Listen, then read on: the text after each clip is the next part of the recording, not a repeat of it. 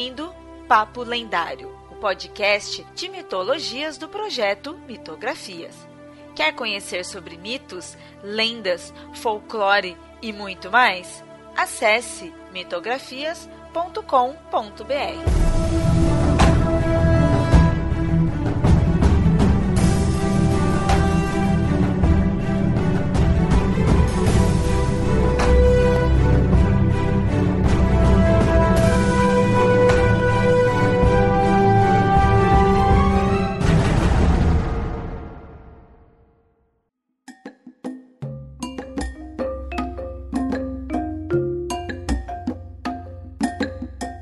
bem, ouvintes. E no episódio de hoje vamos falar aí de uma cultura e mitologia e crenças de um povo um pouco desconhecido. Vamos sair um pouco do padrão aí, vamos para África. E hoje comigo tá o Yamada. Olá a todos. E a Nilda. Olá, olá. E aí nós vamos conversar aí sobre esse povo que é, ou esses povos, na verdade, né?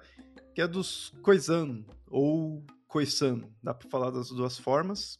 Falar um pouquinho primeiro aí da pauta, da criação dessa pauta. Inclusive, ouvinte, eu gosto às vezes assim de mostrar para vocês como foi né, a criação em si da, da pauta, as pesquisas, os perrengues que passa. Me digam aí se vocês acham isso interessante, que é legal mostrar como que evolui de só uma ideia para todo um episódio, né? Então me diga aí se vocês acham isso interessante, mas algumas aí que tem uma certa evolução, eu acho legal a gente mostrar para vocês.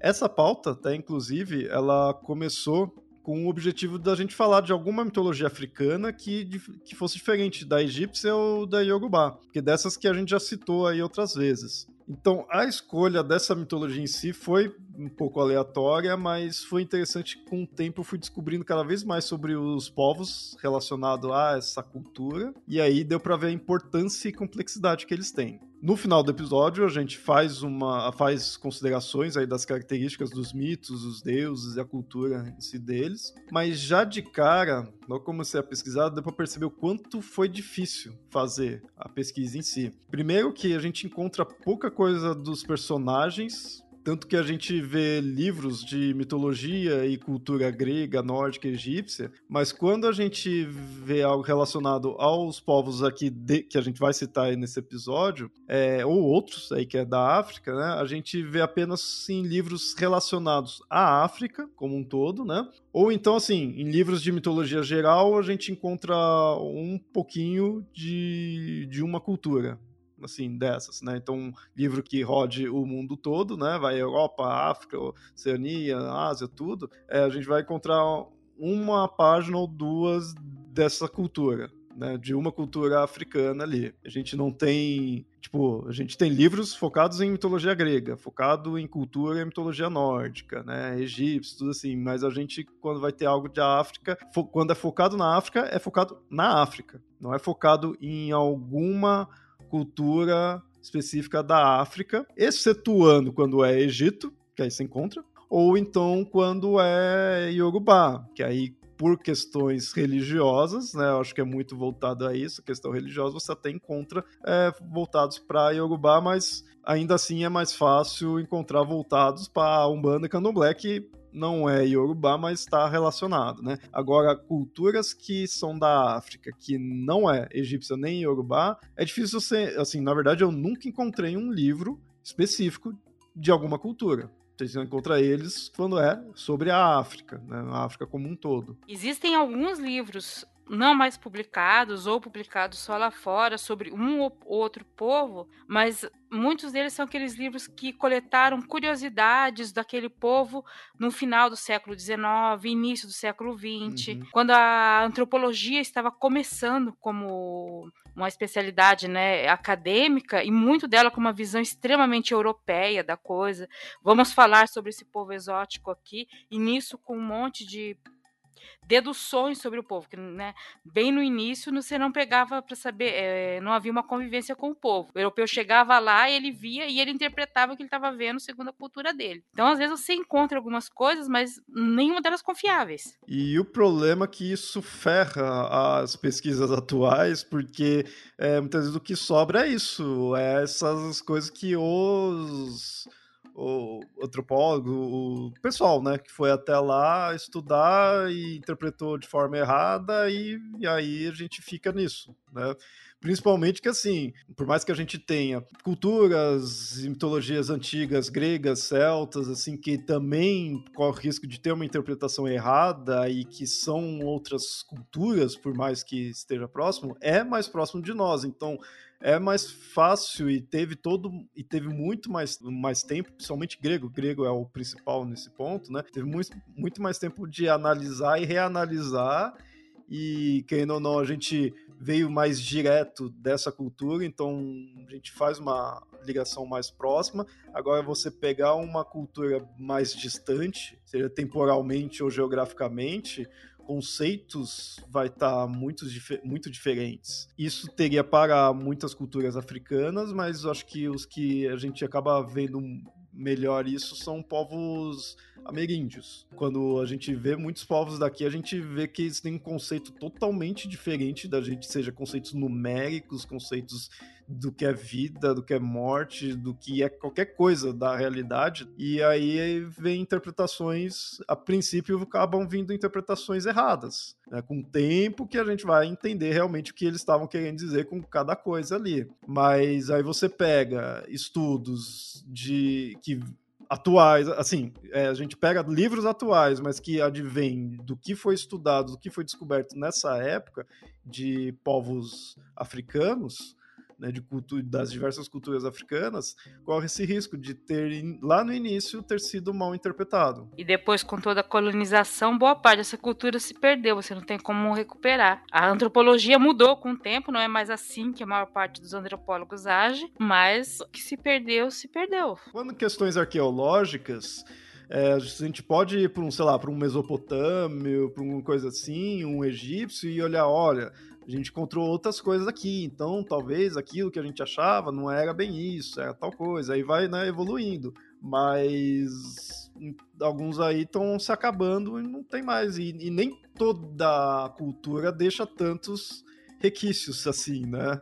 Então, é mais difícil. E aí isso que se torna bem difícil para isso que a gente vai falar hoje, que é, que é isso, além de, de, ser algo extremamente antigo, e durante o episódio a gente vai ver o porquê que realmente esses aqui são antigos, e são cada vez menores, e aí a diminuição deles vem tanto do, do povo quanto das crenças deles, por causa que teve influências também dos europeus, dos missionários europeus e, e, também do, do Islã. A gente não pode esquecer que na África o Islã é, foi crescendo bastante.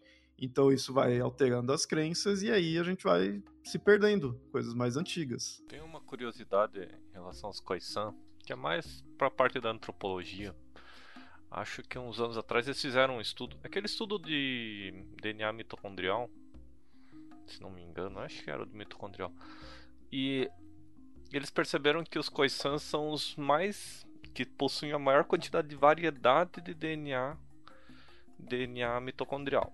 E para quem já assistiu algumas lives do Atila, tudo explicando sobre o, as variedades de coronavírus, essas coisas, ele explica que quando um ser tem muita variedade, quer dizer que ele está mais próximo da origem. Então, se os Khoisan têm uma grande quantidade de variedades de, DNA, de material genético mitocondrial que perfaz o material genético de quase toda a humanidade, provavelmente esse povo está muito mais próximo do Homo sapiens moderno do que qualquer outro povo, povo da, ou da África, até mesmo da, do planeta Terra inteiro. Exato. Eles, por isso que eles são considerados, o, né, até atualmente aí, eles são considerados o povo mais próximo do nosso antepassado, assim, né, do você pegar anterior aos Homo sapiens, eles seriam os mais próximos ali. É, seriam, de certa forma, acaba sendo tipo, os mais antigos né, em si, ali, que se manteve. Isso que eu falei, né? Porque é uma cultura extremamente antiga, então muito vai se perdendo, vai se alterando. E aí você vê, é um povo que talvez aí o ouvinte nem tenha escutado mesmo, não tem problema não ter escutado esse nome, porque realmente, né, como eu falei, não tem tantas fontes em si, mas no fundo, no fundo eles são extremamente importantes. Né? É o mais perto do elo perdido, né? Já que o pessoal fica usando esse termo de elo perdido.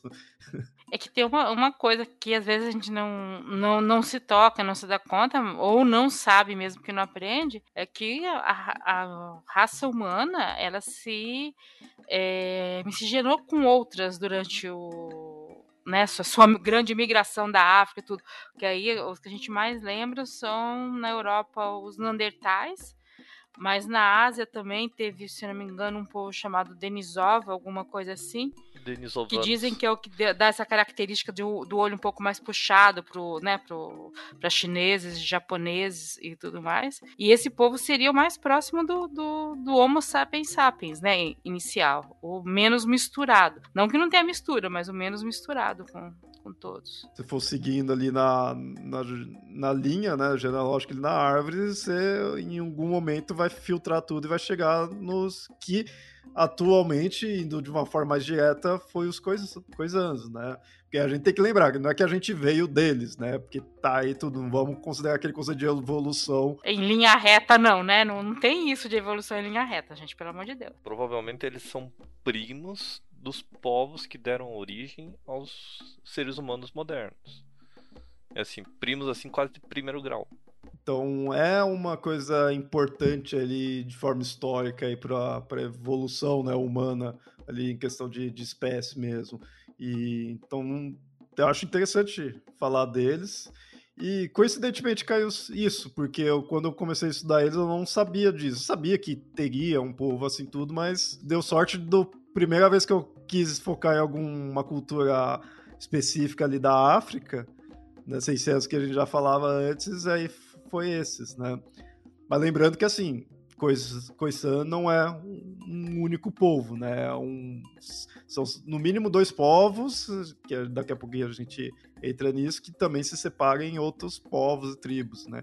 Então é bem plural. É, só para também situar o ouvinte, é, esse povo, ele, esses povos, né, eles ficam na região da Namíbia, ali, sendo no sudoeste da África. E aí tá ali há muito tempo, desde o Paleolítico. Eles estão ali, só que o território tá diminuindo. Inicialmente começou a diminuir por causa do, dos povos bantos e depois por causa aí da, quando veio os europeus, né? Que é aí que diminuiu mais ainda.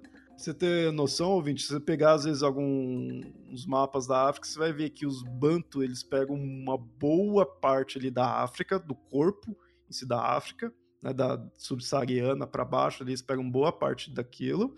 Mas aí no sudoeste, ali na pontinha, ali, que é praticamente onde é a Namíbia, você vai ver que tá vazio, que não é os Bantos ali, aí já são os Khoisans. Então você vê que os Khoisans foram diminuindo ali, não é só na Namíbia que eles ficam, tem outros países ali próximo, mas a Namíbia é o que mais tem. E assim, essa classificação em Khoisan, povo Banto tal, é uma classificação mais linguística, gente.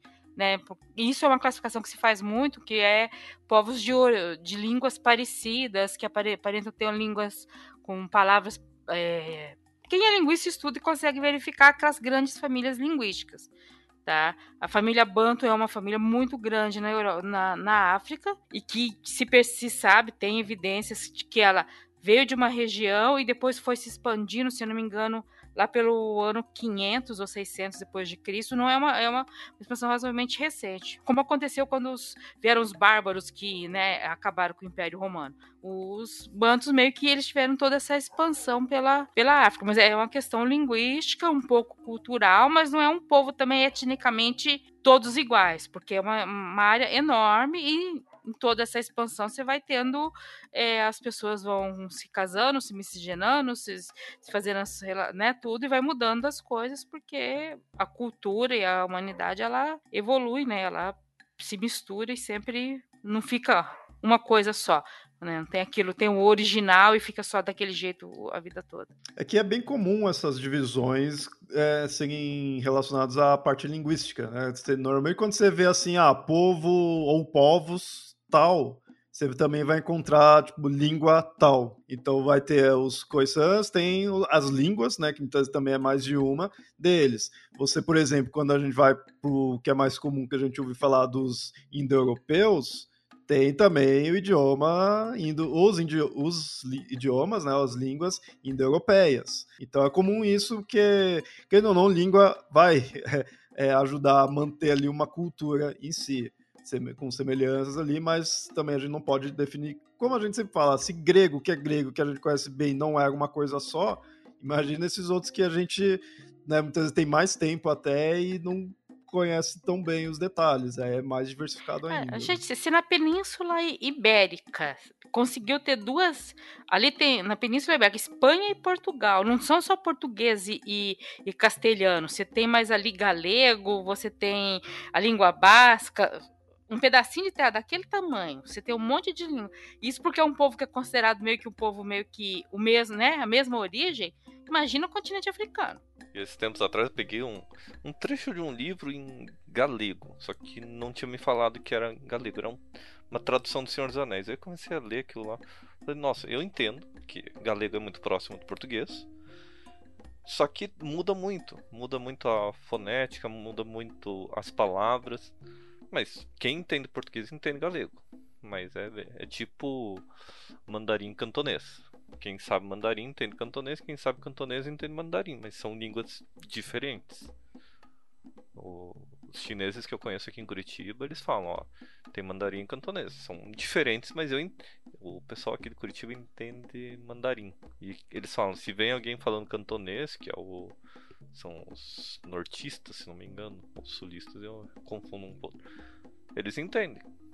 É como a gente, se alguém falando espanhol vem fa falar com a gente, a gente entende em torno de 60% do que eles falam. 50, 60%, a menos que eles comecem a enrolar a língua. Como eu falei, né, são povos coisans, né, que aí são compostos pelo grupo Khoi, ou Khoi Khoi, se fala, e os povos San, Aí daí vem o nome, né? Khoisan. Junto os dois nomes, aí formou isso daí. O, esses daí eles se diferenciam bem no sentido que os, San, os povos Sans eles, eram, eles são né, caçadores-coletores e os Khois são pastores. Essa é a grande diferença deles. Tem variações dos nomes, de ambos os casos aí. Os Sans, ouvinte, você já deve ter ouvido falar eles como Bosquimanos. Tá? Esse nome até é mais conhecido. E os Khois, você também pode ter ouvido falar como Rotentote. Só que esse termo aí é ofensivo. Então, ambos os nomes, eu, pelo que eu vi, não é mais usado. É mais é Koi e San mesmo, né? Só que assim, esses dois grupos, como eu falei, eles já se dividem em outros subgrupos. E além disso daí, é comum você encontrar outros nomes, por causa que também depende de como que se divide eles. Então, dividir como Koi, como Kois e como Sans é mais comum, que aí vai muito dessa questão de um é caçador e outro é pastor, mas também tem outras divisões. E dentro dessas divisões vai ter outras divisões, outras e até chegar em níveis tribais mesmo, sabe? Daquele grupo, principalmente é, dos Sans, que é caçador-coletor, então se movimenta mais ali, né? Não fica tão fixo num local. Então, tipo, aquele grupo, daquelas pessoas ali, grupo pequeno, vai ter algumas características que já é diferente de um outro, que quando você vai engrupar tudo, é tudo povos sans. E aí é tudo coisans, né? Então, só que assim, você consegue agrupar tudo num só? Consegue, mas aí quando você vai ver os detalhes, vai ter diferenças. Diferenças na variações na língua e diferenças nos mitos, que é o que a gente vai ver mais para frente.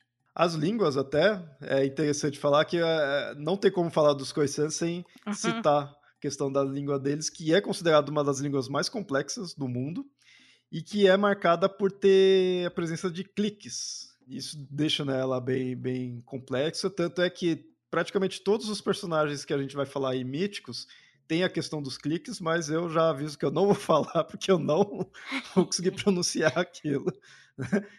Eu estou tentando fazer umas aulinhas né, dessas línguas, mas é difícil de acostumar. Eh, digamos, ouvintes, que se nomes da mitologia azteca e maia, já, aqueles deuses já são ruins de falar, esses aqui a gente nem se atreve. e, e é dito que essa questão dos cliques está relacionado com esse conceito deles serem um povo antigo, né, no sentido de que veio diretamente aí do, dos nossos ancestrais, que então trariam esses conceitos de comunicação mais vou dizer mais primitivos, mas não menosprezando, e sim dizer que são conceitos mais primitivos, né? mais primordiais da, da comunicação.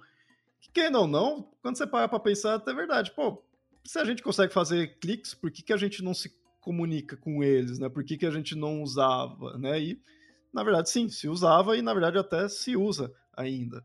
Vai saber lá por que, que não tem mais, né? Em outros locais. Mas é algo, não vou nem dizer primitivo, né? Vou dizer primordial, que é fica mais óbvio de ser essa coisa anterior, né, dos primeiros seres. Aproveitando sobre os cliques, tem uma característica bem importante. Todo mundo aqui fica ou irritado ou por menor que seja o clique, você consegue ouvir ele, até mesmo com ruído. Não sei se vocês têm essa essa percepção.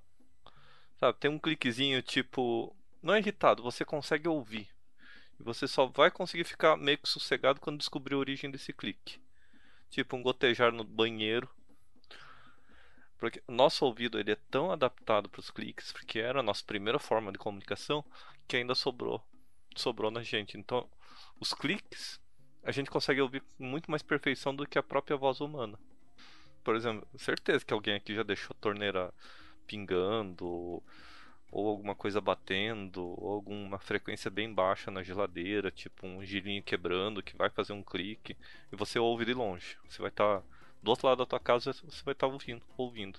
Se você estiver tentando dormir, você só vai conseguir ou dormir ou alguma coisa assim depois cessar aquele barulho, ou pelo menos descobrir a origem dele. Ou seja, mostra bem que é algo bom para se comunicar. Porque seja lá o que tá fazendo esse barulho, ele tá se comunicando com você, você tá percebendo ele, né? Então você vê que é algo útil. Como comunicação seria útil, sim. Né? Só que, assim, basicamente, tem são quatro cliques. E eu vou deixar aí o link porque eu ainda tô penando um pouco para entender a diferença de alguns, assim. Tipo, eu vejo a pessoa falando, é, ensinando, né, isso aí, eu vejo que é diferente, mas tá, qual que é a diferença, como que eu reproduzo assim, a diferença, sabe? Eu fiquei, separei no, em alguns ali na metade só. Tem dois ali que eu até diferencio, tem outros que para mim fica igual, né? São basicamente quatro, que é, é o... Né? Eu tô tentando lembrar assim. É, o nó é o mais tranquilo. Então, assim. É. Tem outro que acho que é, Tem outro que eu não sei se é esse daqui. É assim, eu tô meio confuso, mas vamos lá. Eu, eu, preciso aprender a fazer aquele um que o símbolo é uma hashtag, é, o símbolo, é, o, é a cerquilha, né, que usa como hashtag. Que aí, é, quando for falar, ao invés de falar hashtag, eu vou falar aquilo lá. Aí... então, o, vocês viram o vídeo da aula? Vocês chegaram uhum. a ver? Sim. Então, ali os dois primeiros eu tô mais ok, que um é o, é o assim, que é na, no início aqui do, no date, né, na ponta, e o outro é, que é o, né, agora os outros que eu tô meio na dúvida. Um acho que é o assim, e outro, não sei, eu tô confundindo um pouco. E se isso daqui for pro ar, o ouvinte vai ficar confuso também, porque tá só os bagulhos aqui. É, vão ter que entrar no site e clicar no, no, no, no link. e até quando você encontra as palavras aí, você vê os. Até eu fiquei fudido com o Google, que no Google não parece que não tem essas traduções para isso daí. Mas às vezes quando você encontra em textos, você vai ver. Um é uma barra. Eu, eu não sei até, eu não é, tenho certeza se isso acaba sendo universal, mas eu acho que é. Eu, é a questão de um clique é uma barra, aí tem outro que são duas barras, aí outro acho que é uma exclamação e outro é a, a cerquilha. Né? A, quem não conhece, né? A cerquilha a hashtag. O, então, o, como símbolo, na questão de escrita, já é também definido ali. E aí você vai ver, a palavra normalmente começa né, com aquilo lá ou tem na metade. Eu, a maioria eu vi isso, ou é no começo ou é meio que na metade da palavra. Em alguns casos também é dois. Agora esqueci o nome do símbolo. Dois pipe, que é dois tracinho reto.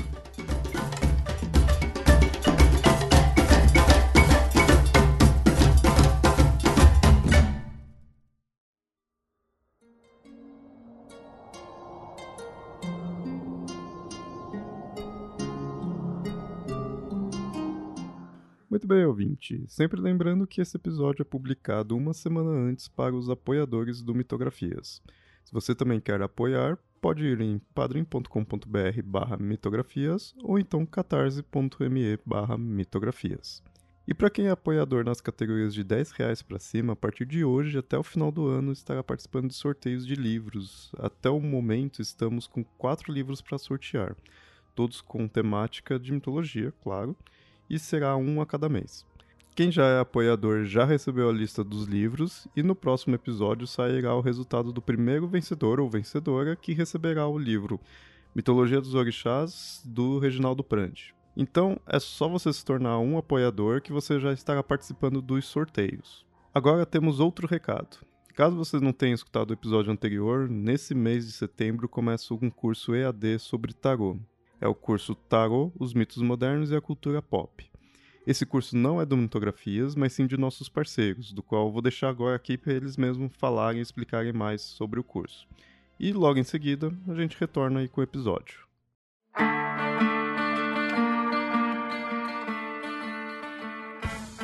Você tem dificuldade em aprender tarô? Não consegue ficar decorando as palavras-chave? Então venha com a gente e vamos resolver seu problema. Eu sou Rodrigo Grola e eu sou Marcos Keller e prepare-se para uma jornada em tarô, mitos modernos e a cultura pop.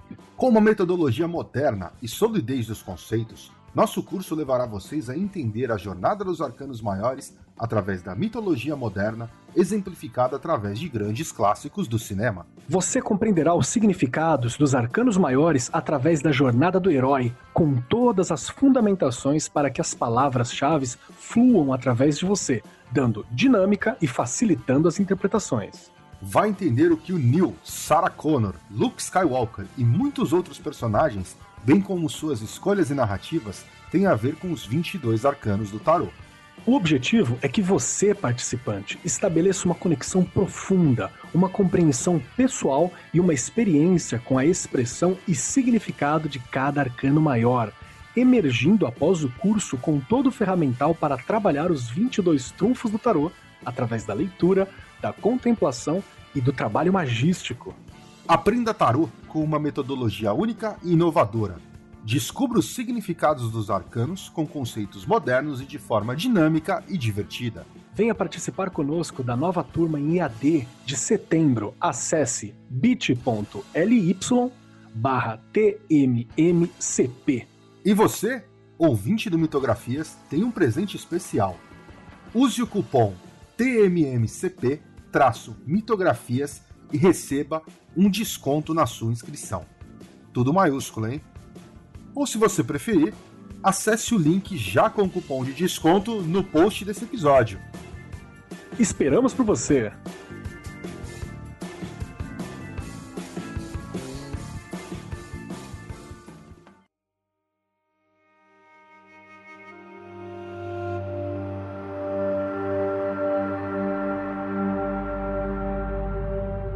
E aí a gente vamos falar agora da mitologia. Os deuses e conceitos míticos dos Khoisans, é, como um todo, eles tornam confuso por terem inúmeras variações, e aí essas inúmeras variações se devem ao fato de que, na verdade, são vários povos. Então vamos falar desses conceitos e deuses, mas ouvinte você vai já notar as diversas variações que tem. De princípio, então a gente começa pela cosmogonia, né? A gente começa pelo começo mesmo, é pela criação. E um dos mitos de criação deles é dito, isso eu achei interessante que pesquisando esse mito não ficou citando nomes em si, mas falou sobre a criação em si. É dito que as espécies elas estavam tudo confundidas e as partes do corpo foi distribuída meio que aleatória, né, pelo, pelo criador, e aí foi misturando ali. Então nasciam os diferentes animais tudo misturado, tipo não tava algo ordenado como é hoje.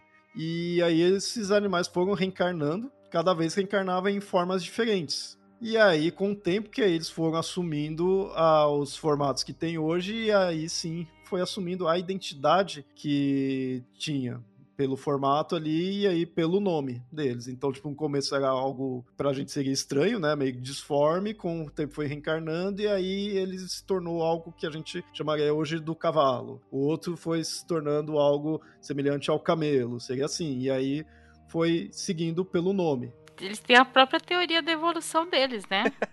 Você vê que teve um progresso, né? Foi, é algo que é passado o seu tempo, não é algo que é comum em outras criações que a divindade quis de tal forma e fez, né? É, as coisas não foram criadas do, do, do, jeito que ficaram, né? Foram criadas lá e as coisas mudaram com o tempo e tudo bem. O Deus não ficou bravo, ninguém achou estranho.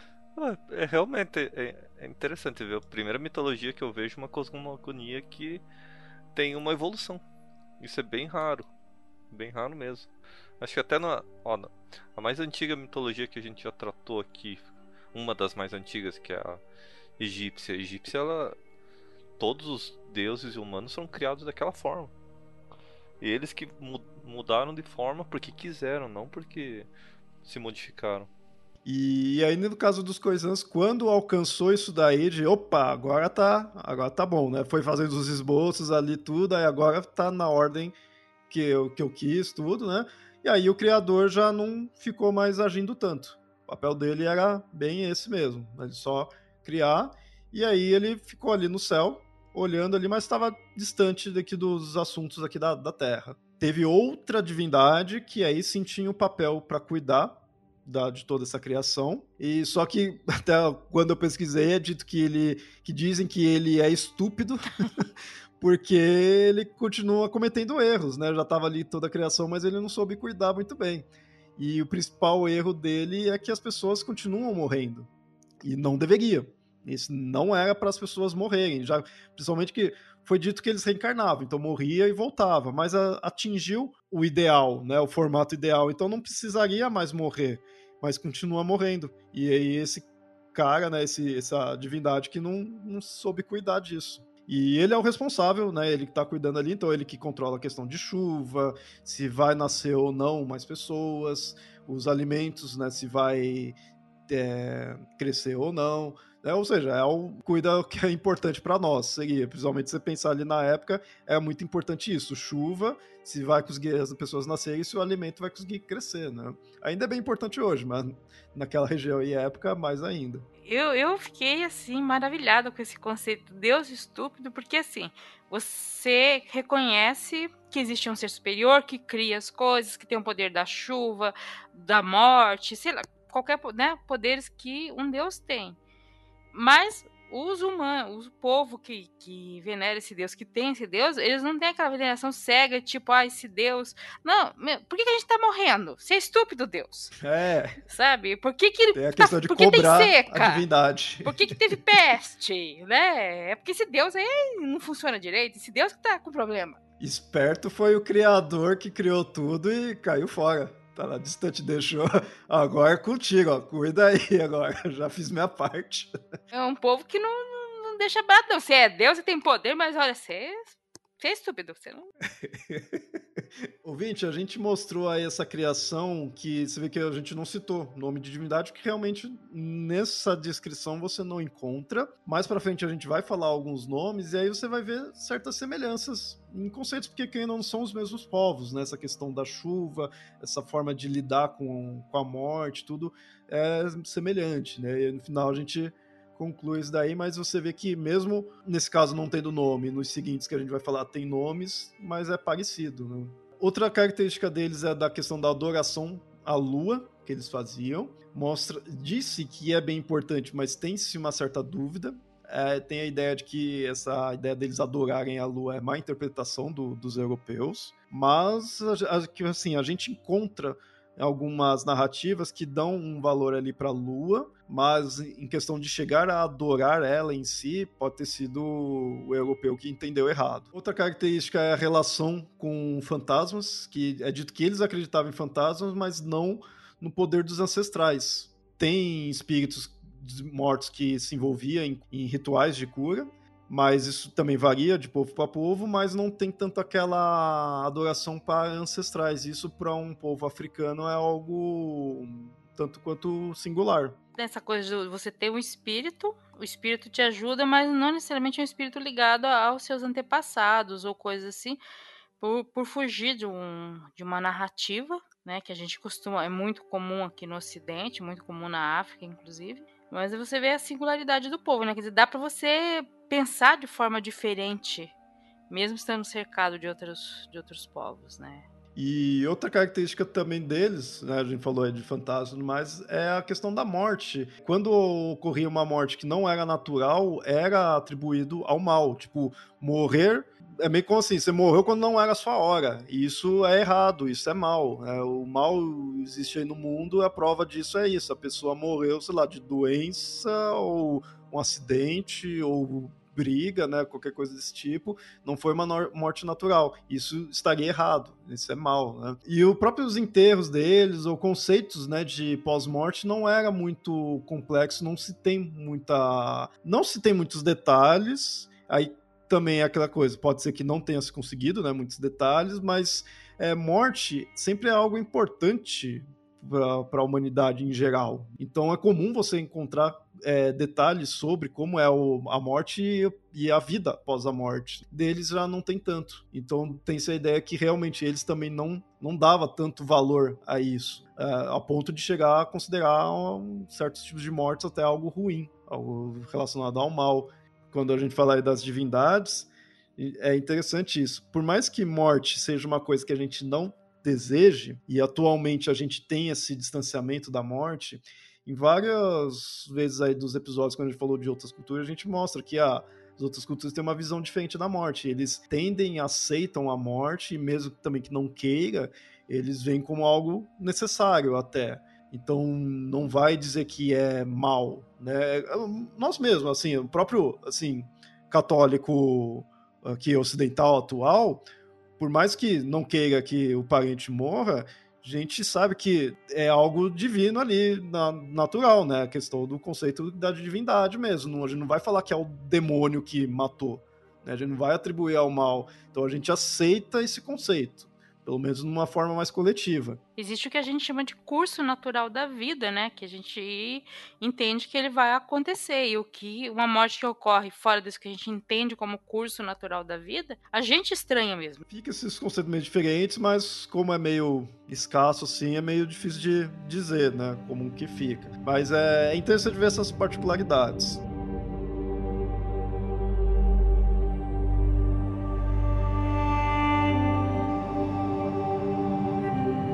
Nessa criação que a gente pôs, é, como falei, não tem nomes definidos. Mas agora sim a gente entra no panteão. Panteão, assim, que são poucos mesmo, personagens que se tem, né?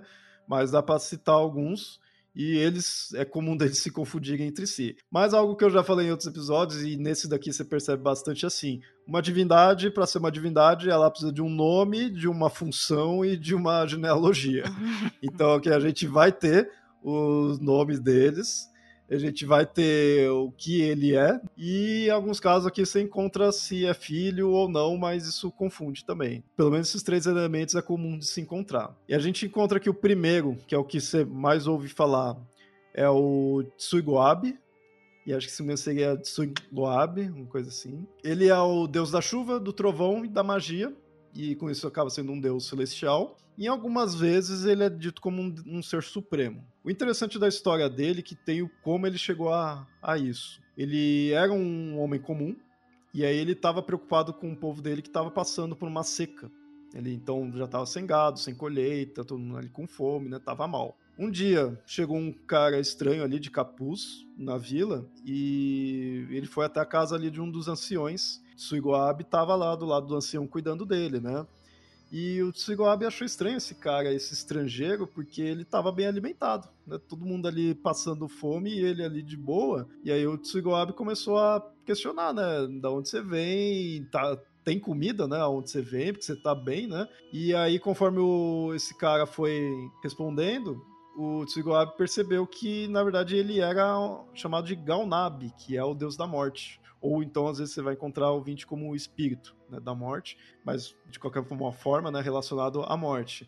Então ele estaria ali para ir buscar né, o ancião da casa onde ele entrou e quem sabe até mais gente. E aí o Tsugoabe resolveu desafiar o deus para uma luta. Se ele ganhasse, o Galnabi iria dar a vida eterna para o povo, e se perdesse, o deus poderia mandar morte para todo mundo ali da vila. E aí começou a luta. A luta durou dias, direto, ali, sem parar. E finalmente o Tsuigoabe consegue derrubar e derrotar o Deus da Morte. Aí, beleza.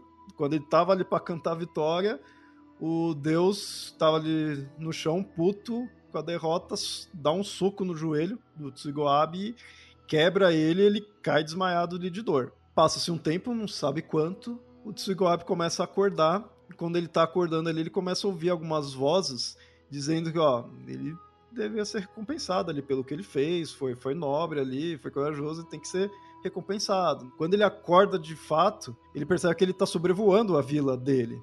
E aí, com o menor movimento do braço dele, começa já a chover chover pelos dedos dele. E aí que ele se torna então o deus da chuva por ser o deus da chuva, ele acaba com a seca do povo dele. E isso sempre tem, né? Os deuses da, da, da chuva, do trovão, é, são sempre deuses muito importantes para qualquer povo, né? O que é interessante, isso daí você falou dos deuses da chuva né, serem importantes, que assim, praticamente toda, todos os povos assim vai ter. Mas nesses daqui você vê que sabe? É muito. Porque uma coisa é ser importante, outra coisa é ser o ser supremo. Né, porque até, assim, voltando, sempre vamos comparar aí com, com outros povos, principalmente aí com os gregos. A gente tem Zeus, que é o deus do céu, dos trovões, mas a gente não fica vendo tanto ele como provedor de chuva em si. Nesses daqui, nesses povos, a gente vê como a chuva é muito importante. Então, o deus da chuva seria é meio como se colocasse todos os deuses que é referente à chuva, algo assim como seres supremos, que é bem nesse estilo. A gente tem em outras culturas, tipo, o deus sol, né, como algo um dos principais, né? No, no Egito a gente coloca o sol dessa forma. Aqui, não, a gente vê quem é o principal é a chuva. É muito interessante isso daí, você vê a importância disso. Um povo que, querendo ou não, esses povos nessa região, principalmente agora que está diminuindo e está indo cada vez mais pro lado não é fértil, eles estão indo muito pro deserto, o deserto da Namíbia. E aí, chuva cada vez mais importante ainda, né? Assim, porque cada vez mais escasso, né? Até. É, que a região ali tem muita savana, né? E a savana, assim como o centro-oeste, ou assim como a nossa área da Caatinga, né? A chuva é, é o que faz retornar, né? A, a, as plantações, é quando volta a, os animais, né? Que migram, voltam, vão embora na seca e voltam na época da chuva. Então, você tem que ser um Deus muito. É, é o que faz a, o ciclo da vida girar ali. Uma coisa muito interessante nessa história é o Deus da morte ser uma pessoa, digamos assim, que bem alimentada, com boa aparência, né? Não é aquele ser esquelético, aquele ser feio e misterioso. Não, é uma pessoa de bem, né? Sim, apresentável. É, é, é, um, é um outro arquétipo de morte essa aí. O interessante foi o que aconteceu depois aí com o Tsugo que ele assim, essa luta ficou meio assim, né? Ele ganhou ou não ganhou? Porque ele acabou virando ali a divindade, salvou o povo, e tinha derrotado, mas levou um socão no joelho, né? Caiu ali de dor. E com isso mesmo, como uma divindade, ele se tornou manco. Isso é interessante, sabe? O que lá ficou marcado nele. Mas, pelo menos manco, mas com um puta poder aí de alimentar o povo dele. Tem outra coisa que muitos povos têm, apesar que às vezes quando a gente estuda, a gente lê sobre, a gente vê uma menção bem, bem, bem pequeno tal, mas você tem de humanos que fizeram grandes feitos, que se tornaram reis, dependendo do caso, se tornaram reis importantes, serem virarem depois Deus. Um Deus, nesse caso, um Deus supremo, mas é muito comum vários povos é, transformarem alguém muito importante que fez algo extremo, né, nesse caso, virar, é, derrotar a morte, ou pelo menos chegar num ponto que a morte não tinha mais como derrotá-lo, né? E ela teve que apelar com um golpe baixo para não sair tão mal assim dessa, dessa luta, né? Então você tem isso de você de transformar em Deus esse tipo de essas pessoas. Ou não ter o menor pudor de colocar um, um, ser humano comum virando Deus depois e colocar isso na mitologia deles, né? Não tem esse preconceito de que o Deus tem que ter origem divina, filho de uma deusa, né? Nada disso. E a gente tem um outro personagem, é, e agora a gente já vai ver a confusão que isso dá, que ele bate de frente com esse que a gente acabou de contar, que é o Gamabi. Porque ele já é do povo da Mara, e aí, esse é um dos povos Khoi, lembra que eu falei que tem povos dentro de povos, né? Então, o Damara é um povo específico do, dos povos Khoi, e o Gamabi, ele é o deus supremo, que também é um deus da chuva, do trovão, da água e das estações. Então, você vê, a gente tem divindades desses, desses domínios em outras culturas, né? Culturas europeias assim, mas não necessariamente são os supremos, né? E aqui não, aqui dá ênfase nisso. Só que assim, ele é um, um deus supremo, mas não é da criação, que até aí comum, né? Você ter um Deus Supremo e ter outros da criação, mas no caso dos Damara, é porque eles não acreditavam na criação. Para eles, o mundo sempre existiu, não teve um começo. Isso é bem diferente, né? Não teve uma cosmogonia ali. Mas tem o Deus Supremo ali que cuida de tudo. Ou seja, eles nunca, dificilmente seriam criacionistas, né? É, então, eles não teriam isso, porque né, eles não, na grande da criação não é criacionista. É bem, bem, interessante. E outro aspecto dele é que ele é um deus da morte também. E aí ele, no céu, ele atira flechas nas pessoas que vão morrer. E é, isso é bem legal, que é, isso é bem interessante. Legal não, é que a pessoa morreu, mas isso é bem interessante. É, a pessoa leva uma flechada, e aí a alma dela sai pela porta da casa, pega uma estrada e vai até a vila onde o Gamab tá. E aí o Gamab é o ancião da vila. Lembra que essa coisa é bem aquele conceito tribal que a gente vê de todas as vilas tem as pessoas que é mais velha, uhum. né? Aí tem um ancião, né? E essa vila para onde a alma vai, o ancião é o próprio Gamab. Hum, que vai recebê-lo. Interessante. É interessante isso de o paraíso pós-vida, digamos assim, ele é meio que no mesmo plano ali. Né? Ele atira ali do céu, mas aí a pessoa morre e vai andando até chegar na vila dele. Eu não considero isso muito diferente do conceito de que, sei lá, você vai subir, vai para o céu, por a questão que é, cada povo usa a, os conceitos próprios para fazer essa passagem, né? Ou é um, um barco no rio, ou você pega uma asa e sobe, ou você pega uma estrada e vai parar em outra vila. Quer dizer, provavelmente para para o modo de vida desse povo, para o modo deles agirem, esse seria o caminho natural de você fazer, né? Não é uma coisa tão estranha assim, assim, tão estranha você pensar que eles possam pensar nisso. Você pensar que cada é, povo... faz sentido, né? Na lógica deles. E uma curiosidade desse deus é que outras versões colocam o nome dele como Galnab, até parecido, né, com o nome Gamab, Galnab. E lembro que ele era um deus da morte também, e esse nome é o nome do deus da morte que a gente citou na narrativa anterior. Então você vê já aí as narrativas se mesclando, deixando tudo mais confuso. Um outro personagem que a gente tem aqui é o Hate Bip, e tem algum clique em alguma parte aí do nome dele. Não saberia pronunciar. No caso, ele é considerado um herói, então a imagem dele já é ser aquela questão de um herói mítico é, mortal, apesar que ele morreu e renasceu várias vezes.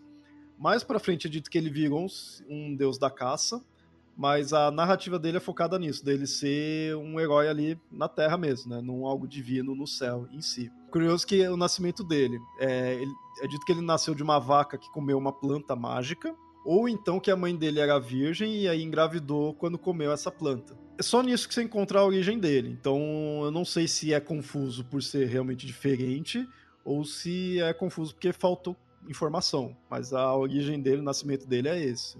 É uma, uma, vaca comendo é melhor que uma vaca lambendo, mas vamos lá. É, tem outros que é assim, né? E uma das histórias desse, do Hates, ele estava viajando com um grupo de pessoas e aí eles estavam todos sendo perseguidos por povos inimigos. Eles chegaram numa região ali com água e aí ele pediu para que a água se abrisse eles passassem. Conseguiram, né? A água abriu, passou com o povo dele. Quando chegou ali em segurança, a água se fechou e matou os inimigos que estavam ali também seguindo eles ali, que aproveitou isso, mas acabou se afogando. É parecido, né, com outras histórias em outros livros. É, Moisés. então eu fiz questão de contar isso daí para o ouvinte já ver, ó, né, narrativas semelhantes aí em alguns aspectos. É, essa daí eu encontrei, essa narrativa, mas é, ele é muito conhecido mais por, pela seguinte aqui, que é do qual ele destrói o monstro Gagorib. O Gagorib, ele era um monstro que ele ficava na, na beira de um poço, desafiando todo mundo que passava por ali, e aí a pessoa tinha que atirar uma pedra na testa desse monstro. As pessoas aceitavam e atiravam a pedra, a pedra se batia na testa dele e voltava na pessoa. A pessoa acabava caindo no poço e aí acabava morrendo, né? O, esse herói ele foi até o Gagorib. É, o Gagorib fez o desafio, ele recusou, não, não quero, eu sei o que você está planejando, não quero. E foi indo, só que ele chegou do lado dele, desceu a porrada na, na orelha dele ali e aí mata o monstro, né? Ele cai no poço ali e morre. Aí tem outras versões que mostra que o Gagorib perseguiu ele, ele escorregou no poço, o Gagorib foi ali, aí matou ele no poço, né? É, vai variando, mas sempre aquela ideia. O herói finalmente conseguiu derrotar aquele monstro e o monstro não ia fazer mais nenhum desafio para os viajantes. Isso é bem comum. No meio da, da viagem ali, do percurso, da estrada, tem um monstro que desafia e acaba com, com o viajante, até chegar ao herói. Isso é bem, é bem, comum. E às vezes esse herói, às vezes é colocado que ao invés de ser o Heitzse, coloca como o Tsuiguabe, que ele primeiro deus ali, ou humano, né, que virou deus ali que a gente contou no começo que é interessante essa questão do poço. Não esqueça, né, ouvintes, que você está numa caminhada, numa estrada, um local que tem um poço.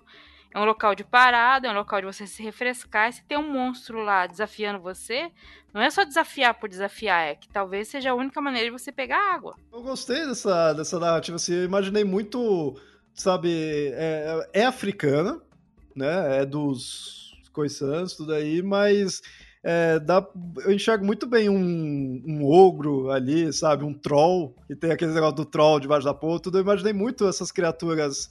No, dá pra você fazer uma, uma comparação assim, bem nesse estilo, né? E a gente tá ali meio medieval, assim, tudo. Dá pra fazer uma, uma analogia nisso. Seres querendo tomar posse de coisas essenciais tem tudo quanto é canto, né? Pelo jeito. É, tem no mundo todo.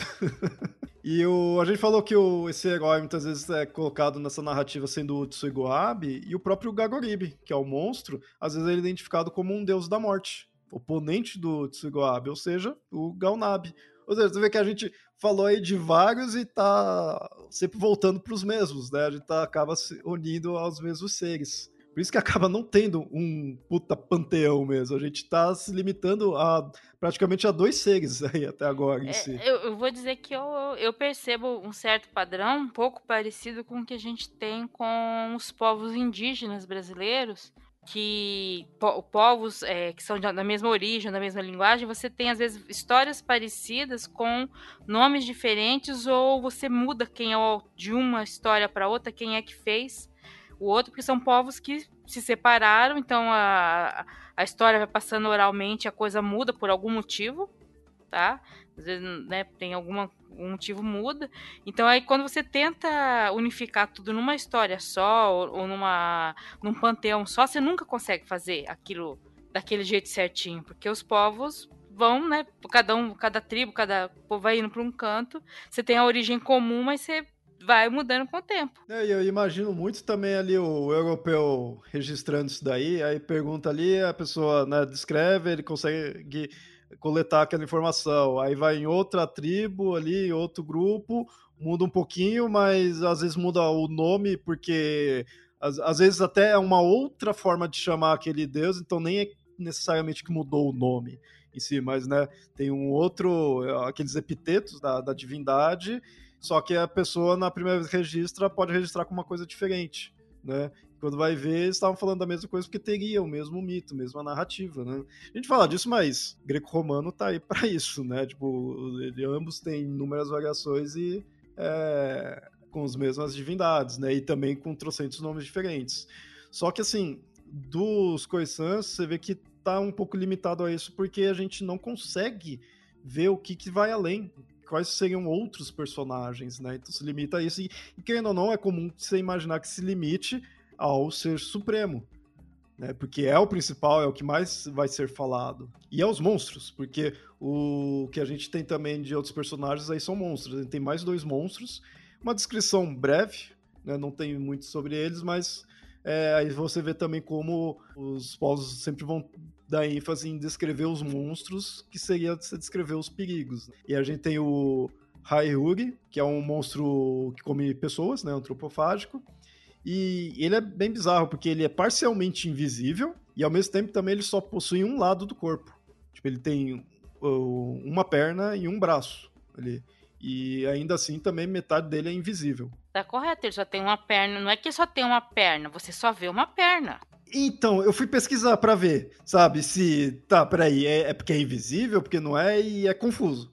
Não dá pra saber direito. Só, só dá pra saber que o bagulho é, é esquisito mesmo. Eu acredito que apesar dele só ter, tipo, uma perna, ele corre bastante, porque ele consegue alcançar as pessoas, né? Porque ele devora os seres humanos, né? Então é difícil disso fugir dele. Ele tem duas pernas, viu? Posto nisso. Você tá convencida que é, que é, do, que é os dois lados mesmo, é só, só meio invisível. É. É, Parece um saci, mas. Mas, mas com É um saci de corpo um inteiro, saci né? do corpo Porque não é inteiro, só não é só a perna. Um outro que a gente tem que também devora seres humanos, né? Porque monstro, pra ser monstro, tem que devorar ser humano. Se ele não devora ser humano, você tem que pensar o seguinte, ouvinte: até as sereias, que são todas bonitonas ali, tudo, né? Que encanta, que canta bem, tudo, elas também devoravam seres humanos. Então, então monstro que é monstro devora ser humano. E aí a gente tem um outro, que é o Aigamusha. Ele vive nas dunas, né? Então esse já vai bem pro lado dos coisas que tá bem ali no deserto. E a coisa mais estranha dele é que ele tem olhos nos pés. Nossa, sim, isso é um monstro estranho. É, al- algumas versões mostram que é na parte de baixo dos pés, outros no- na parte de cima ali, né? Isso varia, mas indiferente continua sendo estranho. O que mostra que o, é no, na parte de baixo dos pés deve ser bem ruim, porque eles moram no deserto, né? É, Tá com a areia no olho constantemente. é, é aí o que o bicho fica irritado mesmo, né? Tá certo. Sim, sim. E aí até fala que ele tem que agachar pra poder visualizar, né, olhar pra frente e ver quem tá chegando. Então assim, devora ser humano, mas desses acho que imagino possa ser mais fácil de escapar do que o anterior. Você tem que esperar ele, ele abaixar tudo pra poder enxergar você. Menos mal. Outra característica muito comum desses povos, e agora dos povos coisãs, mas dos povos africanos em geral, em muitos locais da África, é a imagem dos chacais e das hienas. né? Muitos povos africanos têm narrativas relacionadas a esses dois animais, é, sendo narrativas que incluem ambos, ou uma narrativa de chacais, outras de hienas, né, assim, mas é bem é, presente. E os chacais também costumam ser tricksters, e no caso dos coisãs, eles têm um herói trickster que, em alguns casos, é o herói que derrotou o Gagorip, que, eu- que a gente citou anteriormente, né? E também para os coisãs é dito que os chacais que eles ficam pregando peça nas hienas. E aí eu fiquei pensando, será que é comum ter embate de hiena e chacal? Eu nunca fui para África, né? Não sei. Nunca vi um chacal nem uma hiena na minha frente, né? Tanto a hiena como o chacal, eles ocupam o mesmo ninho, então nicho, desculpa, nicho alimentar. E só que eles não são tão caçadores assim, eles são mais espreitadores e oportunistas. Então, acho que um tenta ficar roubando do outro. É mais, então provavelmente na observação eles associaram os dois como características parecidas. Por mais que algumas vezes algumas hienas quando se aglomeram em grupos, eles arrisquem uma caçada, mas quando eles estão sozinhos, eles são mais oportunistas do que caçadores. O chacal ele é menor que a hiena, então ele vai dar muito mais, ele vai ficar muito mais interessado numa chance de roubar uma comida do que de caçar. E os chacais, acho que eles não têm costume de andar em grupo tanto quanto as hienas, né? Mas as hienas, andar em grupo é bem comum. É, os chacais eles são muito mais solitários.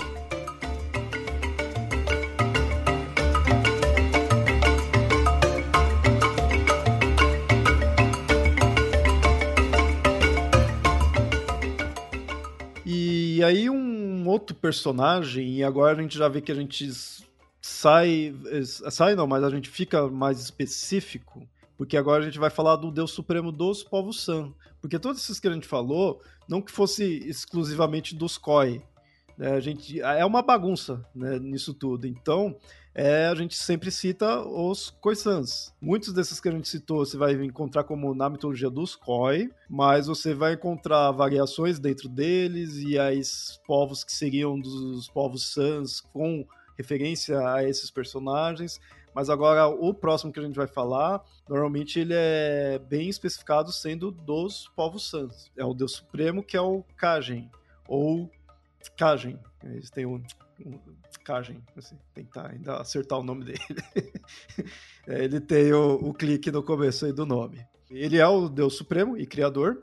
Também, por essas variações, tem muitos nomes e variações no próprio conceito dele. Aí, caso das diversas tribos. E aí a gente falou do chacal trapaceiro, né, de ser o trickster, ele é considerado um deus trapaceiro, com certos aspectos destrutivos, porque ele é dito que ele criou um monstro, e na verdade esse monstro seria o fogo, e aí esse monstro destruiu tudo. E aí o Kajen teve que ir lá fazer uma nova criação, e aí dessa vez as pessoas souberam controlar o fogo. Aí beleza, e continuou até hoje aí. Aí tem variações nisso daí. Outras vezes mostra que as pessoas e os animais viviam debaixo da terra, junto com a divindade, todos ali morando de boa. E aí o Kajen começou a planejar as maravilhas que ele ia ter na superfície. Ele ia criar algo ali na superfície e ia mandar todo mundo para lá. Aí ele criou uma árvore gigante, que aí os ramos dessa árvore ia para todas as partes do mundo e na base dela ele cavou um buraco ali que dali que as pessoas iam da base da árvore para a superfície ali do mundo. Ele colocou todo mundo que ali na Terra, né, levou o homem e tudo até esse local. Então todo mundo estava indo ali para a superfície. Ele reuniu todo mundo, todo mundo maravilhado com o que ele tinha criado, beleza, até ali todo mundo em paz. E só avisou eles ali, ó, vocês estão aqui vivendo numa boa, mas não faz nenhuma fogueira porque senão isso vai dar problema, né? Vai vir o mal aí para vocês se vocês criarem alguma fogueira. Beleza, todo mundo na superfície. Passou o dia, chegou a noite, tudo escuro, o pessoal ficou assustado, o homem tudo com, morrendo de medo, né? Como sempre ali, ficou assustado e tava começando a passar frio e não tava também enxergando muito bem, né? Os animais conseguiam se virar bem, o ser humano não. Então, desesperado, o ser humano foi lá e acendeu uma fogueira né, desrespeitou o que o Kajen tinha falado. O fogo assustou os animais, os animais pegaram e fugiu aí para as montanhas. Então, aí também o ser humano também não conseguiu mais manter o mesmo contato que eles tinham com os animais, né? não conseguia se comunicar tão bem, porque eles pegaram e fugiram. O Kajen ficou puto com isso daí, que, meu, vocês me desobedeceram, então vou cair fora daqui. Aí foi lá morar no céu é incrível como a questão do fogo é um marco da cultura humana, né? Você pode ver, é, é, o que faz você se separar do Deus ou faz começar a ter alguma desgraça ou não, mas assim, o fogo é aquele marco que o ser humano começou a se mexer sozinho, né? O ser humano consegue se defender sozinho a partir do momento que ele tem um fogo. Só que isso também traz a responsabilidade, não, não vai mais falar com o animal, o, o Deus te amaldiçoa ou não, ou o Deus te abandona, como é nesse caso aqui, né? Mas o, o fogo é um, um, elemento, assim, importantíssimo na, na, nos mitos, né? Na mitologia. E olha que interessante, aqui a gente volta para aquele conceito da, na, nos outros relatos que a gente deu do Deus ser distante. Que aqui mostra que ele, né, ele tá ali no céu, mas ele se distanciou dos seres humanos. E essa ideia do fogo, como, assim, tá, foi útil pro ser humano, né? A gente tá aí com fogo até hoje, mas serviu como uma punição, assim, foi um ato errado, né? O Deus não, não, quis. Vamos mais uma vez comparar aí com os gregos. Prometeus tem isso daí, né? A questão do fogo, ele quis para ajudar, mas foi um ato errado, foi, né? não deveria ter feito aquilo, foi punido, tudo. Então você vê, é esse marco que tem, é, é bem isso daí. Fogo é realmente uma coisa, é, é um marco na nossa história. E é claro, aqui tem elementos de árvore, árvore do céu, árvore da vida, é, você parar de falar com os animais, diferenciação de línguas e tudo, tudo junto, né? E aqui você vê bastante também a ideia do fogo, ele ter também essa questão destrutiva. Você vê que deu ênfase nisso daí. Um outro mito que se tem dessa divindade, a gente vê um, um tal de Kiwamangia, que ele é o arco-íris, e aí ele tinha perdido o sapato e aí o sogro dele, que é o Kajen, né? O Kajen é o sogro do, do arco-íris, encontrou e jogou o sapato dele numa poça. E dali nasceu o primeiro antílope. É, às vezes ouvinte você vai ver como antílope ou como eland. Eland é um tipo específico de antílope. É porque antílope é mais fácil de você identificar. Eland, eu mesmo também não, nem tinha ouvido falar, né? Eu fui pesquisar para ver quem era. E o Kajen, ele gostava desse antílope, ele alimentava ele com mel e aí o Kiyoamanga, ele, ele e o filho dele, né, o Niopwa, eles ficaram curiosos. Por que, que o Kajen tá né, fazendo tanto mel aí? O que, que ele tá fazendo? Aí que eles foram lá, viram que ele tava alimentando esse antílope e resolveu matar o bicho. Sei lá por que né, quiseram fazer isso, mas fizeram, né? Mataram. Você vê que é uma sucessão de, de atos bem bizarro, assim, bem confuso. Perde o sapato, o sapato vira um antílope, aí o, ele começa a alimentar com mel o antílope, os outros vão lá e mata né, o bicho, mas tá progredindo nisso daí. O Kajen ficou mal pra caramba com, com a morte do, do antílope. Ele era, gostava muito dele. E aí ele pega a vesícula desse animal e perfura. Disso sai as trevas. E aí, com as trevas, cobre o mundo. Aí cria-se a noite para não ficar tudo escuro, o Kajen pega o próprio sapato e joga no céu. E com isso se transforma na lua. Então é uma coisa bem surreal mesmo, assim, sabe? Tipo, mitologia é comum ter essas, essas estranhezas, mas esse daqui foi uma atrás da outra, né? Eu acho interessante, mas é bem confuso. Não, eu, assim, você tá acostumado que o cara chora e cria não sei das quantas, cai a gota de sangue, nasce planta. Agora, jogar sapato é realmente. eu gosto dessas estranhezas, assim, acho bem, bem isso daí. Quando eu vi essa questão dele perfurar a vesícula e espalhar à noite, eu lembrei muito da narrativa da origem da, da noite aqui dos povos da nossa região, que tem isso daí, né, da noite espalhar, assim, você abre algo ali, acho que era uma, uma semente, a Tucumã, né, na verdade, eu lembro que até o, a narrativa isso numa das antologias, né, da, da segunda, né, dos mitos de origem, a origem da noite é disso, e Hum, para mim foi a mesma imagem, assim, sabe? É um, a, você vê a noite como, sei lá, eu, eu sempre vejo como algo, tipo um, um, fluido mesmo, né? Um líquido assim espalhando e dominando tudo. Eu acho bem interessante isso, da noite ser algo que vai percorrendo e vai, vai escurecendo tudo. Acho bem legal isso. E tem uma variação disso daí que mostra que, na verdade, a noite, né, as trevas, quando ele perfurou, atingiu os olhos dele. Aí ele né, ficou cego ali, no, de, deixou tudo escuro e também foi para os olhos dele. E aí, para limpar, ele pegou uma pena de avestruz, limpou os olhos e jogou ela para o céu. Aí a pena que se tornou a lua. Então você vê que só muda o, o item, mas é sempre a mesma ideia, né? Nasce a noite e logo em seguida vem a lua. E o antílope, que a gente tinha citado ele de ser um animal preferido dele, ele é considerado um animal sagrado para esses povos, é bem importante. O, tem muitos né, rituais ali, rituais de passagem para homem e para mulher, está relacionado ao antílope. Os xamãs utilizam-se muito desse, desse animal. É aquela coisa clássica, né? Tá o animal sempre ali, próximo do, daquele povo, então vai ter a importância. O ouvinte procura a imagem do Eland, porque assim, é um animal imponente e é grande, uhum. viu? É praticamente um boi de, de grande o, o, bicho, né? Então, provavelmente, um, se você caça um bicho desse, tem alimenta muita gente por um bom tempo. E outro animal que era bem importante, e às vezes até colocado como uma forma dessa divindade, não só forma como nome, é o louva-a-Deus. É dito às vezes que o Kajen fica na forma de louva-a-Deus e um dos nomes é que aí aqui essas pesquisas foram feitas muito em outras línguas, então aqui eu não encontrei nenhum momento em português chamando ele de louva-a-Deus. Mas você encontra outros nomes de louva-a-Deus né, em outras línguas se referindo a essa divindade. E outro elemento que a gente tem, a gente falou né, inicialmente dos coisãs em geral dar valor para a Lua, né?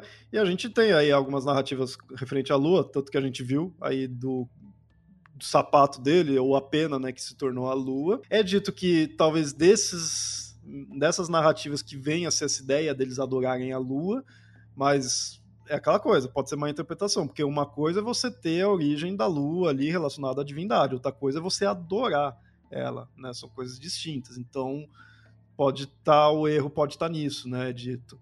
Mas uma outra questão referente à lua é que ela é um ser que morre e renasce.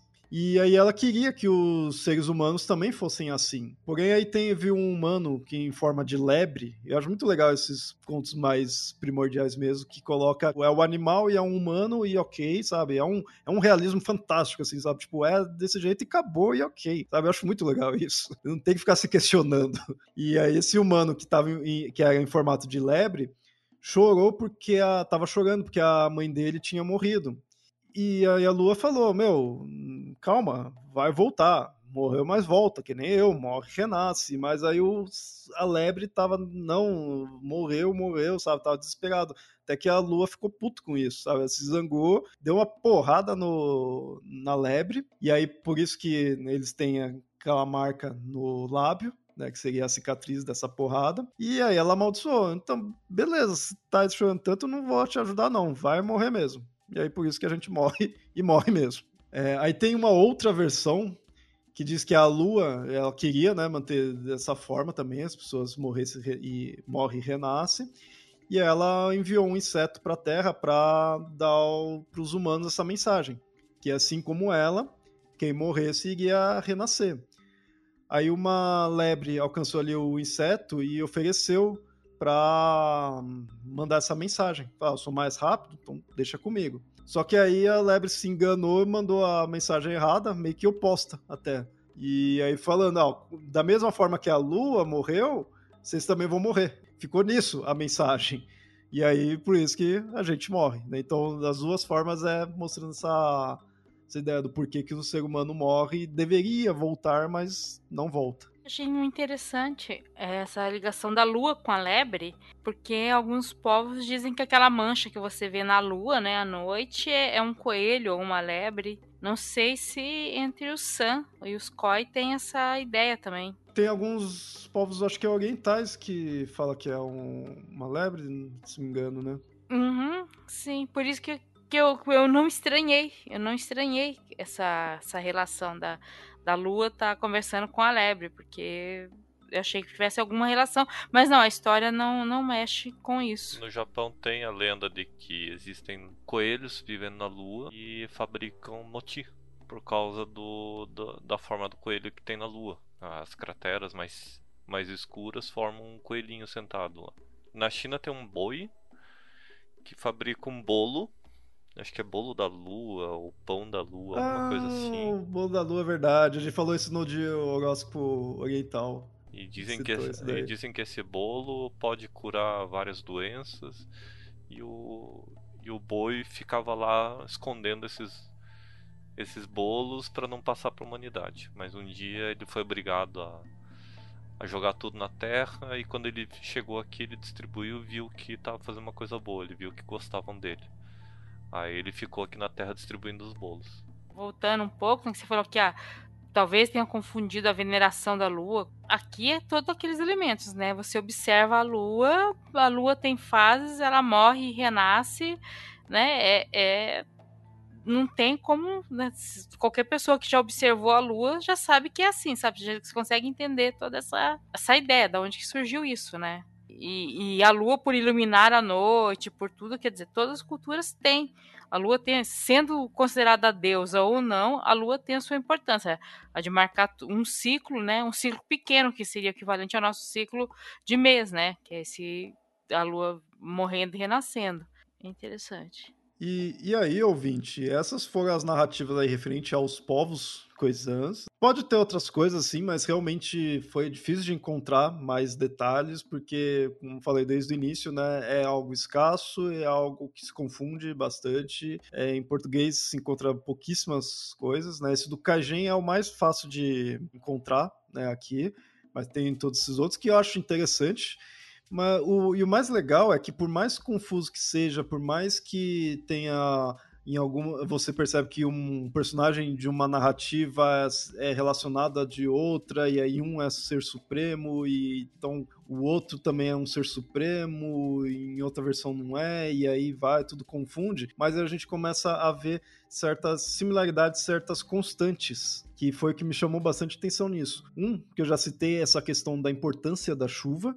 Isso eu achei muito legal, porque, tipo, faz todo sentido esses povos não terem uma divindade solar como sua principal, e sim uma divindade pluvial, porque para eles a chuva, chuva é importante para todo mundo, mas para um povo que está perto ali de um deserto, eh, vai ser a chuva vai ser muito mais importante do que para um povo grego, né? Ali onde tem água, mesmo quando não chove, tem água ali em volta. Então essa importância da chuva eu achei bem interessante, faz todo né, o sentido. Outro aspecto que me chamou a atenção foi a relação que eles têm com a morte que se diferenciam em certos aspectos do que a gente vê em outras culturas. Só que aí, é, tanto na questão da morte e de renascimento, porque várias dessas narrativas que a gente viu que tem tudo isso daí. Morre, mas vai voltar. Morre, mas vai voltar. Mas aí, de repente, não, não volta, né? Como é a questão aí da narrativa referente à lua. E, e essa forma de lidar, né? Eles têm um deus da morte que foi considerado ruim. Só que a gente tem um outro lado dos Damara que era o ser supremo, era o deus da morte. Então já não seria necessariamente ruim em si, sabe? Essa diferença que se tem entre povos próximos ali, né? Isso é legal ver. Só que também a gente sempre tem que lembrar que isso muito tá, pode estar tá preso a uma interpretação, né? Então a gente tem que tomar cuidado, tipo, ah, é diferente ou não, mas pode ser uma interpretação errônea que teve. Isso me dá uma certa dor no coração, sabe? Saber, tipo, puta, que legal, mas tá, pode não ser assim. pode ser que não fosse bem assim, pode ser que isso seja o europeu que entendeu mal. Aliás, essa, coisa de, de má interpretação, de, de problemas de tradução, é, é muito constante que a gente tem até hoje, mas isso também não inviabiliza de tudo que a gente tem para estudar. E hoje em dia, cada vez está produzindo mais material tentando é, entender isso, né? Trazer à, à tona coisas que, que, se perdeu. Mas é material, tem muito material novo, mas assim, é material novo, então você tem que procurar, escavar. Às vezes o material ainda não, não tem um respaldo que você possa dizer, ó, oh, é, é, isso mesmo, não é? Às vezes é apenas uma, uma tese. E boa parte em outras línguas, a gente consegue driblar um pouco isso da, da questão de outras línguas, mas você tem que ter acesso a isso, né? E anda complicado. Então é isso, ouvinte. É, espero que você tenha gostado desse episódio. A gente fez questão mesmo de sair dos povos padrões, que a gente costuma falar mais. E provavelmente que demora mais né, para produzir, mas valeu muito a pena. E uma coisa que eu mais gostei mesmo desses povos em geral foi quando eu vi que, putz, esses são os, os mais. os seres mais primordiais, assim, sabe? Isso eu achei muito legal. Eu falo, pô, então temos que falar mesmo deles. É legal você ver que você está indo cada vez mais antigo assim no, no, tempo, né? Isso é muito legal. Deu dó ao mesmo tempo de pesquisar eles e ver como que está se acabando, seja por crença, né? Que alguns dos povos Sans eu sei que até se converteram. É, e se não me engano, a maioria foi para o Islã, por causa da, da dominação que teve. E se não é pela diminuição da crença em si, é pela diminuição do próprio povo, que é pior ainda. Então tem que tomar cuidado. Não se acaba só as, os mitos e as narrativas, se acaba também os povos. Isso que é perigoso.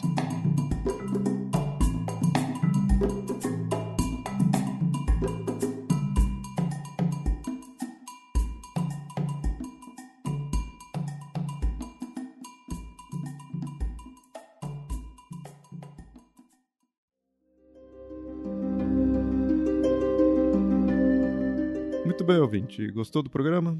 Então divulga nas redes sociais e se ainda não nos segue lá, estamos como Papo Lendário no Facebook e arroba mitografias no Twitter e no Instagram.